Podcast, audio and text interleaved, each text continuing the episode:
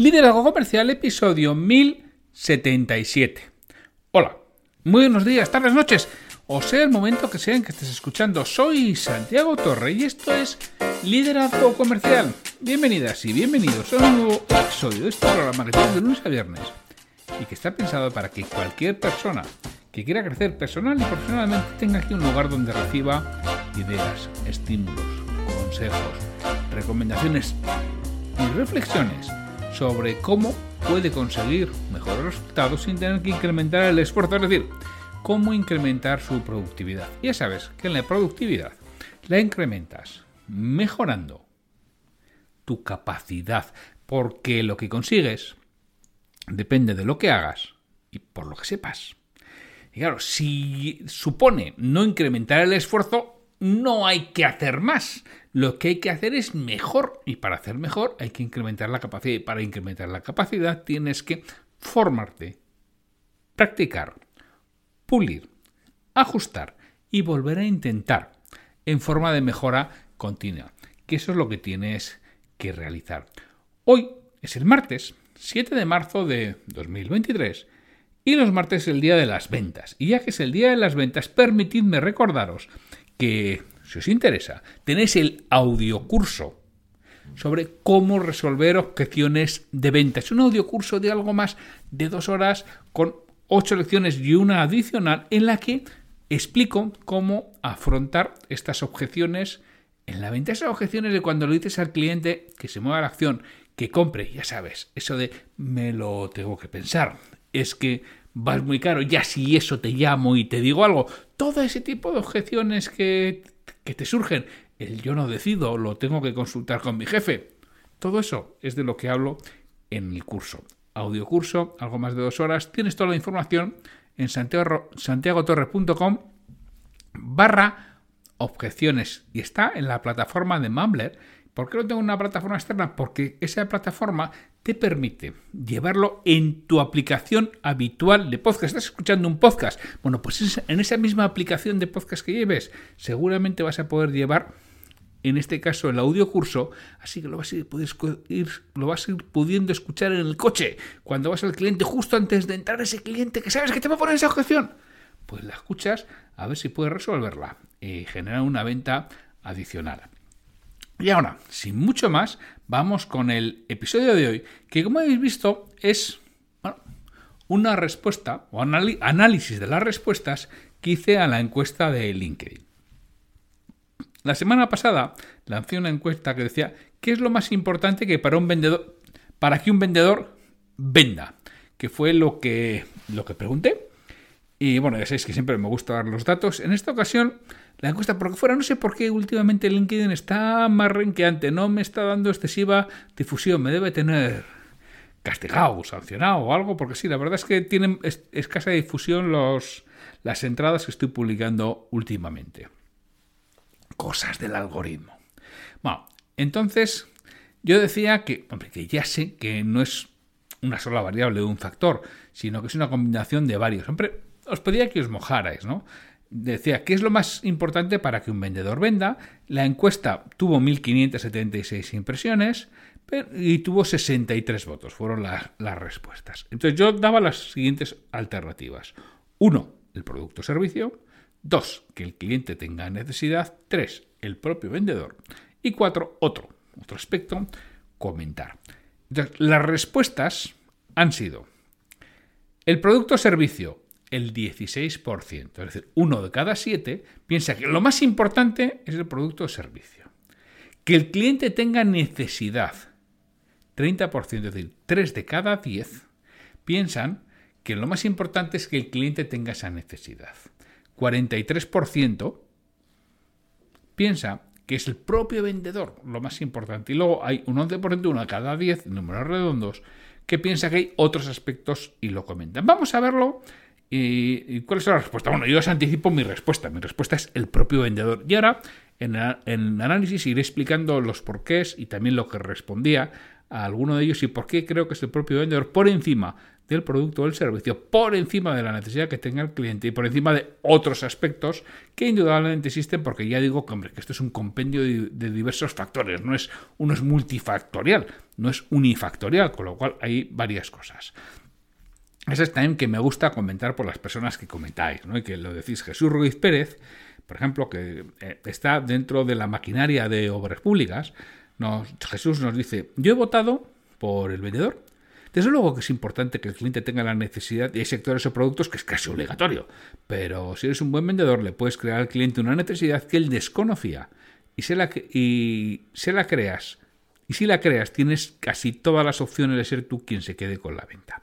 Eso es lo que nos dice Jesús. E indudablemente, él, estoy muy de con él, vota por el vendedor. Claro que tiene que tener la necesidad. Él vende maquinaria de obra pública. A mí no me va a vender. Yo no necesito maquinaria de obra pública. Y seguramente que haya cientos de miles y la inmensa mayoría de los que estéis escuchando esto no necesitéis maquinaria de obra pública. Pero claro, pero ¿quién tiene que hacer la segmentación? ¿Quién tiene que buscar los nichos? ¿Quién tiene que ver a quién le puede interesar aquello que vende? Hombre, el vendedor. Luego, lógicamente, que está claro lo, que el principal, dijéramos que la pregunta que, que, yo hacía es ¿qué es lo más importante para que un vendedor venda? Hombre, el vendedor, que es el que tiene que buscar, porque claro, si va a una pescadería a ofrecer maquinaria de obra pública, pues, pues, lo tiene mal, pero es que va él, no, que mi jefe me obliga. pues serás tú el que le tendrás que decir a tu jefe que ahí no vas a poder vender, que no es más que perder el tiempo, ¿no? Eh, eh, el ir allí. E indudablemente que tienes que. Tiene que existir esa necesidad, pero que es también una labor del vendedor buscar quién puede tener la necesidad y, como nos dice Jesús Ruiz, hacerle descubrir alguna que ni sabía que tenía, porque ahí es donde está la clave. Ese es el key de la cuestión hacerle descubrir al cliente una necesidad que no sabía que tenía. Por eso creo que el vendedor es realmente la parte más importante de esta ecuación. Francisco Pedreño Marín, ya sabéis que es un autónomo que se dedica a ayudar a otros autónomos a hacerle vender y que está dentro de One Telecom de, de Orange. ¿no? Nos dice Francisco, Santiago, al ser vendedor, tengo que decir que el 100% de las veces depende del vendedor. Ojo, siempre y cuando el cliente esté predispuesto. El cliente tiene que hacer ver la necesidad al cliente, nos dice Paco Pedreño. Indudablemente, podemos hacerlo siempre, igual que a lo que nos decía antes eh, Jesús, exactamente igual. Indudablemente es el vendedor. Claro que va a depender. Si no tiene teléfono, no tiene teléfono, no le podrá vender teléfonos, ¿no? Eso está claro. Pero es el vendedor y depende del vendedor. Yo no sé si el 100% de las veces, pero desde luego habitualmente lo de lo poco que puede cambiar el vendedor es lo que él mismo trabaja. José María Ruiz, que es Key Account Manager en grupo STM, equipos de impresión. Nos dice, interesante Santiago, lo más importante de todo es la actitud, entusiasmo y honestidad con el que ofrezcas tus servicios, productos, adaptándolo a las necesidades del cliente la necesidad la crea el, vendedor a realizar una buena escucha activa. Puedes tener un buen servicio o producto, pero sin un buen interlocutor que se lo crea, que se crea lo que vende y transmite, se queda en eso, en un buen producto. Totalmente de acuerdo, José María Ruiz, en este caso, porque claro, tú puedes tener el mejor producto del mundo, ser, ganar al resto con una ventaja abismal. Que si tú no tienes esa actitud, esa productividad, esa proactividad, ese entusiasmo, esa honestidad, no lo vas a vender. Que sí, que te lo van a comprar, porque es que hay gente a la que se lo compran a pesar de que los desincentiva. Pero tú no vendes. Yo vendo mucho, no, perdona, te compran. Y hay vendedores a los que les compran. Y te compran por tu producto, te compran por tu empresa, te compran por muchas cosas. Pues tú no vendes. Cuando no tienes todo este, este tema de aspectos. Yo otra vez vuelvo a repetir que para mí el vendedor es la parte más importante de esta ecuación dentro de la pregunta que he hecho. Verónica Sicueira, que es copywriter, periodista, y que ha pasado también por, por estos episodios en el que le hice una, una entrevista, dice, si no hay necesidad, ni un buen vendedor ni un buen producto pueden hacer nada. ¡Ojo! Depende del nivel de conciencia acerca de esa necesidad. Puedes necesitar lo que vendes y no lo sepas. Y un buen vendedor se lo haga ver. Le haga que sea consciente de esa necesidad. Claro, ella como buen copywriter nos habla de los niveles de conciencia de, de Jean Schwartz.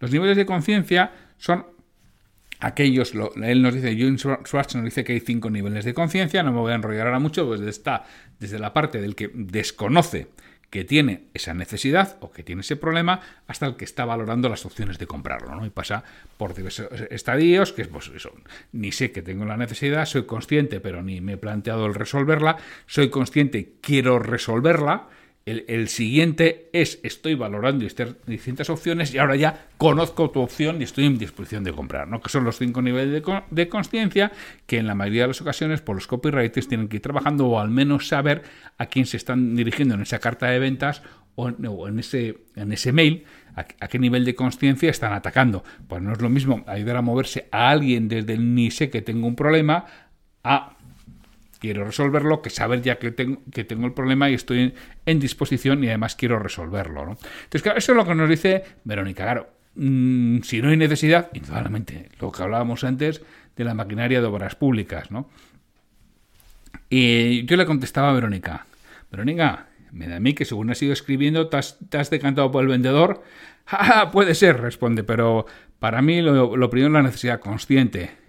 Y yo le decía, recuerda que previamente a esa conciencia existía la inconsciencia y que el alumbramiento puede ser interno o externo. Es decir, que la labor del vendedor, la labor del copywriter, digo en el caso, porque claro, la labor del vendedor es cuando tengo relación con él, cuando estoy uno a uno, la labor del copywriter en muchas ocasiones es cuando no tengo esa reunión con el cliente, que llámale copywriter, llámale marketing, llámale lo que quieras, ¿no?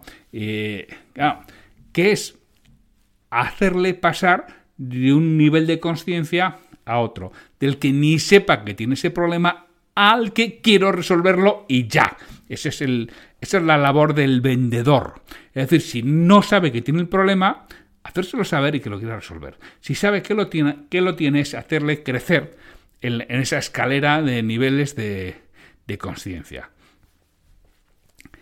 Luego, ah, hubo aquí una serie de, intercambio de opiniones entre David Córdoba, ya sabéis, soy vendedor eh, profesional, que nos habla de las frases para un vendedor desesperado que os recomiendo que sigáis tanto en Instagram como en LinkedIn. Cada día nos sube una frase de, un vendedor. ¿no? Y David nos dice, nosotros somos los que generamos con nuestros productos o servicios las necesidades a nuestros clientes. Muchas veces depende más de nuestra motivación o, tenacidad que de la necesidad del propio cliente, que a veces ni, ni él sabe que la tiene. Pues otra vez, es que en muchas ocasiones es que ni el cliente sabe que la tiene. Nuestro trabajo como vendedores es que sea consciente de que la tiene o profundizar en esa necesidad de que, bueno, es posible esa necesidad o ese problema que él ha pensado en alguna ocasión que lo tiene, pero que no le da importancia. El que nosotros le hagamos ver la trascendencia que puede tener el no solucionarlo, porque ahora, antes eh, mencionaba a Jim Schwartz, ¿no? Pues ahora voy a mencionar a, Kahneman, a Daniel Kahneman, que nos dice que nos movemos dos, y veces, dos veces y media más por evitar un dolor que por obtener un placer, ¿no? Es decir, dos veces y media más por lo que podemos perder que por lo que podemos ganar. Entonces, muchas veces lo que tenemos que hacer ver al cliente es lo que puede perder de verdad porque él no se ha dado cuenta, porque no es un especialista, porque no le ha sucedido nunca, pero nosotros que lo hemos visto en otros lugares, en otras circunstancias, en otros clientes, en otras empresas, lo que puede pasar, se lo tenemos que hacer ver. Ojo, que esto puede llegar a estos niveles y ahí es cuando él decide que se puede mover. Y esto mm, igual no hay que hacerlo en una sola ocasión, hay que hacerlo en más. Eh, tenía una, sesión de, de mentoría hoy que me preguntaban, ¿y esto realmente es que mi cliente no valora para nada, un tema que no voy a comentar exactamente cuál es, lo voy a decir por encima, es que mi cliente no, vale, no valora para nada esta característica que yo tengo, que tiene mi empresa, que tiene mi producto. Digo, ya, pero tú se la tienes que decir, se la tienes que hacer consciente, tienes que darle ese, nivel de conciencia para cuando le pase, que le va a pasar, no sé cuándo, pero en algún momento le va a pasar, diga, joder, mira, que me lo están diciendo, me lo están diciendo, y ese será el momento en el que te va a atender. Ese será el momento en el que te va a recibir. Ese será el momento en que cuando le hagas esa visita rutinaria te diga, oye, ahora sí quiero hablar contigo. Igual te lo dice de forma directa o no, pero al menos te va a preguntar y va a estar atento a lo que tú le cuentes. Por eso también está esa parte de persistencia, de tenacidad que tiene que tener los vendedores. ¿no? Decía que que tener esta conversación en la que entraba Verónica, en la que hablaba también del nivel de, conciencia. ¿no? Y aquí era donde yo creo que ya Verónica aceptaba que efectivamente, que igual sí que sí, era el, vendedor la parte más importante de esta ecuación. ¿no? Sayoa Rodríguez, que regalos de empresa y merchandising para pymes y grandes empresas, regalos corporativos, nos dice Sayoa, eh, dice Santiago, yo creo que tiene que haber una necesidad real, aunque el cliente no lo sepa aún. Hacerle ver que tiene esa necesidad desde la honestidad. Esa es nuestra labor. Claro. Digo, sea, en mi opinión, el vendedor puede dirigirse solo a los que conocen la necesidad. Claro, si te diriges solo a los que conocen la necesidad, ¿sabes cuál es el, el factor decisor de mayor peso? El precio. Ya sabe que tiene la necesidad. Está viendo cómo la resuelve al menor coste posible. Eso es lo que está haciendo. Y entonces el vendedor es el que decide, ¿qué me dirijo? A los que saben que tienen la, a los que saben que tienen la necesidad y lo están resolviendo de alguna forma, o no lo han conseguido resolver, y si no lo han conseguido resolver en años, pues tendrá solución. En la forma que ellos quieren y al precio que ellos quieren. Eso es lo que tiene que el vendedor. Luego vienen los lloros, vienen las protestas, vienen las quejas de que el cliente se lo compra por precio. Claro, solo te diriges a ellos, porque solo estás buscando a aquellos que tienen necesidad, y otra es ir a buscar a aquellos que todavía no son conscientes y hacerles son procesos más lentos, bueno, como bien lo saben los copywriters, en este caso Verónica, que está aquí, sea que claro, no es lo mismo ver a alguien desde el nivel de incompetencia inconsciente, es decir, que ni sabe que tiene la necesidad en ese nivel más bajo de Ian Schwartz de, de nivel de conciencia, llevarle hasta el nivel de compra, hasta el nivel 5, 4 o 5, eso es bastante más lento que coger a alguien que ya está en el 3 o en el 4 y llevarle al 5. Entonces, bueno, claro, son aspectos diferentes. Y seguramente tenga que tener un periodo de transición ese vendedor en el que esté trabajando los dos tipos, los dos niveles de, de cliente. Es decir, me dirijo a los, solo a los que tienen necesidad porque son de los que como hoy, de los que vivo hoy, a los que les voy a vender hoy, a los que van a permitirme conseguir la cuota de ventas de este mes. Y a su vez voy sembrando en los que no saben que, que tienen esa idea, no son conscientes, le estoy generando ese pensamiento, estoy dejando esa semilla dentro de la parte de la influencia, dentro de la persuasión, la parte de la influencia, y estoy dejando la semilla para que cuando llegue el momento oportuno, eso germine y me dé la oportunidad de, vender. esa es la, respuesta que yo le daba a, en este caso a Sayoa. Tenemos también al, al genial Víctor Cuenca, ¿no? Ya sabéis que el retail se mueve por razones de peso, que vende balanzas en, en Epelsa, ¿no? Eh, Víctor nos decía, me decanto por la última. Creo que lo más importante es definir si es o no el momento, aun cuando el cliente está necesitando tu solución y si eres capaz de detectarla y hacerle pensar en base de preguntas dirigidas. Puede que el cliente exponga que tiene una necesidad. Sin embargo, si un análisis exhaustivo podemos entrar a matar y pasarnos de frenada. Por supuesto, que tenga un buen producto ayuda. También que el cliente tenga una necesidad imperiosa de comprar y por descontado que la figura del vendedor pone la guinda. Sin embargo, la capacidad de análisis, de descarte y de gestión de la oportunidad es clave para una buena venta. Y yo le preguntaba, yo le decía, muchas gracias Víctor. Dices, la capacidad de análisis, de descarte y de gestión de la oportunidad es clave para una buena venta. ¿Quién tiene que hacer eso? La respuesta de Víctor indudablemente el vendedor formado, con un emoticono de, guillar un ojo. ¿no? Pues eso, si él mismo lo, está diciendo, claro, si al final la clave es eso, ¿quién tiene que hacer esa capacidad de análisis? ¿Quién tiene que descartar? ¿Quién tiene que gestionar la, la oportunidad? Pues el vendedor. Pues todo esto al final, esto hay una serie de lo que se llaman factores higiénicos, es decir, que se tienen que dar, claro, si no hay una necesidad, si estoy vendiendo como Jesús eh, maquinaria de obra pública, pues una pescadería no va a ser el sitio adecuado. Pero claro, pero es que la tiene que, gestionar indudablemente el vendedor. Si no hay esa necesidad, si el producto o servicio que llevo, pues es una, una castaña, ¿no? Como nos decía Cristina Llobregat, ¿no? encargada en tiendas Beths, ¿no? Decía, la respuesta sería el propio vendedor, pero hay veces que el producto o servicio no dejan que sea el vendedor. Indudablemente. decía, gracias Cristina, estoy de acuerdo. Hay veces que ni con el mejor vendedor del mundo Claro, si me dan una castaña de producto, pues no será posible. Estamos totalmente de acuerdo. O sea, un buen vendedor no puede hacer milagros, puede ayudar mucho, pero milagros, pues es difícil, ¿no? Decía Josué Gadea que en sus presupuestos solía poner una imagen de la Virgen de Lourdes, ¿no? Te he traído hasta aquí para el resto a Lourdes, ¿no? Milagros a Lourdes. Manuel Santa María, ayudando a que la maquinaria no pare, me decanté por la opción 4, la cual obliga al comentario. Pues bueno, vaya encuestita, ¿eh, Santiago? Efectivamente, no me voy a negar que me apoyo en un comentario de Víctor Cuenca. Lo más importante es conocer al cliente, saber ver e identificar el momento, su verdadera necesidad y, por lo tanto, y basado en sus respuestas, ser honesto dejando huellas si no es que fuese el momento adecuado, todo llega. Por supuesto, el resto de opciones vienen de perlas. Eh, ¿Cuál era la pregunta, Santiago? Y yo le decía, la pregunta, Manuel, que quién tiene que hacer todo eso que has escrito. Y, Víctor, que estaba reía y, daba lo que no. Uno tiene que hacer el vendedor. Otra vez, que es la parte otra vez más importante de la ecuación. Y por último, tenemos a, Frank Quesada, export managers, ¿no? ventas B2B internacionales que, venden embutido ¿no? en, en todo el mundo. Mentalidad que depende del propio vendedor, nos dice. Mentalidad para estar abierto a aprender, para hacer más, para hacer distinto, para probar cosas, para ser capaz de mantener conversaciones con desconocidos, para autoconocerse, para mantener disciplinas, para gestionar rechazo. Mentalidad. Eso es lo que nos dice Frank Quesada. Pues así es, yo le decía muchas gracias, Frank. Mentalidad, disciplina, manejar el estado de ánimo, optimismo a quien no sea capaz de dominarlo, a quien sea capaz de dominarlo, perdón, no le va a faltar trabajo nunca. Efectivamente, todo esa es la mentalidad del vendedor y es del vendedor de quien depende. Entonces, a la pregunta, ¿qué es lo más importante para que un vendedor venda? El propio vendedor. Todo lo demás es circunstancial. El producto o servicio es circunstancial porque hoy tienes uno y mañana vas a tener otro. Que el cliente tenga una necesidad es circunstancial. Porque al final siempre vas a poder encontrar clientes que tengan esas necesidades. Que tendrás que hacer buscarlos, prospectar, pensar, escribir, trabajar, segmentar, buscar nichos. Eso es lo que tienes que hacer, porque siempre va a haber eso. Y tendrás que dirigirte a ellos. Y todo eso lo hace el propio vendedor. Entonces, lo más importante para que un vendedor venda además consistentemente y en el tiempo es el propio vendedor, es su mentalidad, es su trabajo, es su conocimiento, es su formación, es su forma de hacer, es su desarrollo personal, es su resiliencia. ¿Y todo esto cómo empieza? Habitualmente, ya me lo he sido muchas veces, con formación.